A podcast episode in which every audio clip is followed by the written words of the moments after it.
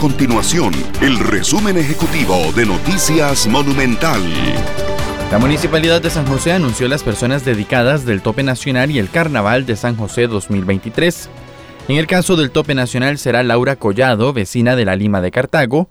Ella junto a su familia incursionaron en la hípica costarricense desde 1902. Tiene 59 años de participar en el tope de San José y ha recibido premios en ese campo.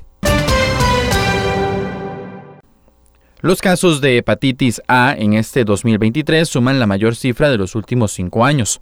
Se trata de 2.070 infecciones registradas por el Ministerio de Salud, con más del 65% de los diagnósticos ubicados en la provincia de San José.